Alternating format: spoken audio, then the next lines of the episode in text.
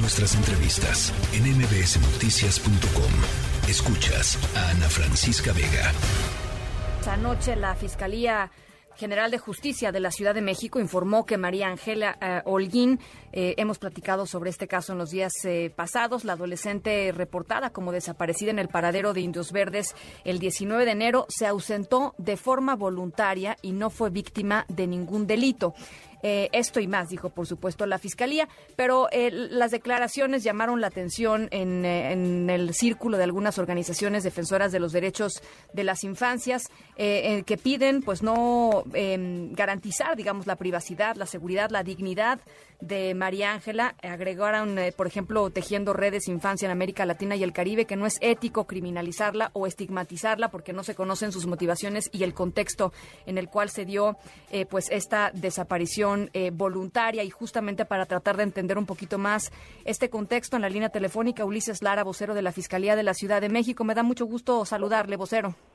Muchas gracias, aquí estamos a sus órdenes.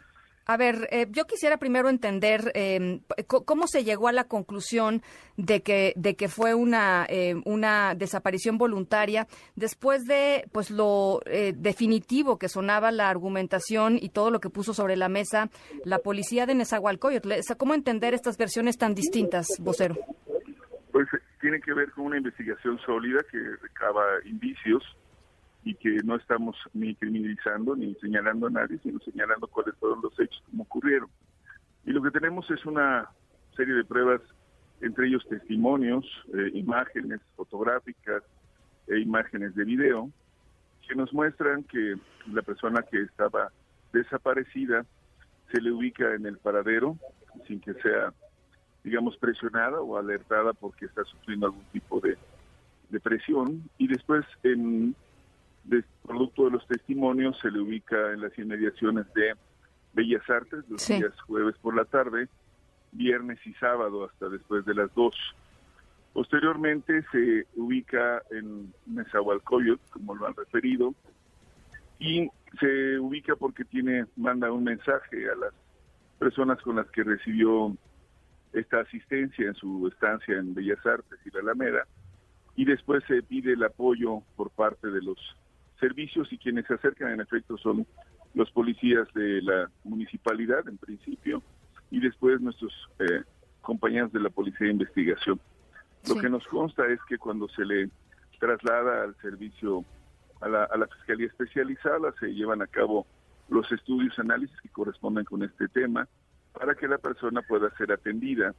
Me refiero a los estudios médicos y periciales y estos determinaron que para fortuna no había sufrido un daño físico y se encontraba en condiciones saludables. Con ello también se le buscó a los padres y se le entregó una vez que fue identificada y con ello se cerró esta etapa.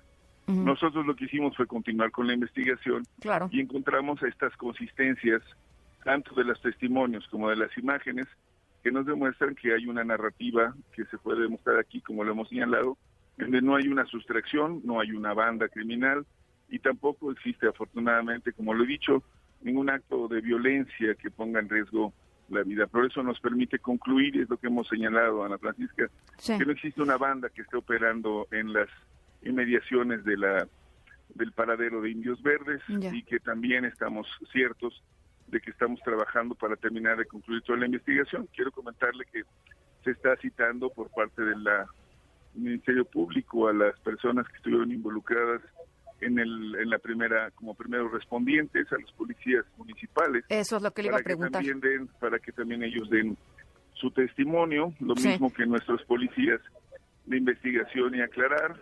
Para nosotros la persona tenía una bolsa así de plástico en el cuerpo, a manera, digamos, de cubrirse, pero no que estuviera encerrada ni maniatada. Pero eso lo vamos a aclarar y lo vamos a resolver. Y la intención, insisto, es en alguno de los sentidos llegar a la verdad, tener claridad de los hechos. Y hemos hablado ya también con los con los con el padre de familia de la joven, hemos conversado sobre el tema, le hemos mostrado los datos. Y por supuesto quedan reservados tanto sus derechos como la identidad y las condiciones y no se hará ninguna otra acción legal de nuestra parte que no sea la investigación final para poder cerrar el caso. Ese es lo que hemos hecho hasta ahora. ¿cuándo, ¿Cuándo se va a llamar a, testificar a, los primeros respondientes, a la Policía Municipal? esta declaración está grabada y circuló por varios medios de una mujer policía diciendo que habían encontrado a esta persona, a esta menor. Ya se está, ya se está, haciendo la, la convocatoria, se está trabajando para que nos den los datos, las fatigas y se puedan presentar a declarar ante el Ministerio Público en la eh, estaba golpeada estaba golpeada, eh, vocero, porque lo que dice la policía municipal es que sí. O sea, la policía municipal dice... Vamos a esperarnos a la, a la, declaración ministerial, Ana Francisca. Esa es la parte con la que nos trabajamos. Eh, eh, quisiera que lo comprendieran en el sentido de que estas declaraciones, cuando se formulan ante el Ministerio Público, pues se tiene que decir la verdad, lo que consta, y tiene que ser una declaración apegada a ese sentido. Eso es lo que, lo que tuvimos, por ejemplo, también de las personas que la recibieron, como te he mencionado, estuvieron con un grupo de, mujeres, un colectivo, una colectiva, y que estuvieron dándole la asistencia, esas están en la carpeta, están integradas, y eso es lo que vamos a hacer, solicitar que sea una declaración eh, puntual en el marco de lo que hace nuestro procedimiento penal ante la carpeta. Esa, es la tarea y eso estamos haciendo. Desde, desde su perspectiva, vocero, ¿de dónde salió esta idea de que había una banda alrededor del paradero de indios verdes que estaba dedicada eh, a secuestrar mujeres a, menores? ¿De dónde salió? Fue, fue una de las, eh, digamos, relaciones generales que se establecieron y por eso nosotros también trabajamos, revisamos si había denuncias al respecto de otras personas que hubieran sufrido fue parte del inicio de la investigación, porque se habló de una sustracción. Y esto nos permitió investigar y clarificar si había otras denuncias, si habían ocurrido hechos similares alrededor del paradero o de otras acciones similares, y eso es lo que nos permitió determinarlo. Por eso lo señalo. ¿Cómo está ella, vocero? ¿Cómo está la menor? ¿Cómo está la familia? Supongo que han tenido acercamiento con ella. Entendemos que nosotros hemos mantenido nuestra relación, están en las comisiones de víctimas, se ha mantenido una relación con ellos de, de carácter de asistencia en lo que ellos nos puedan indicar y hemos mantenido una relación sólida, cercana y de trabajo, tanto de contención, si es que hay algún tema de carácter emocional, como de apoyo en general.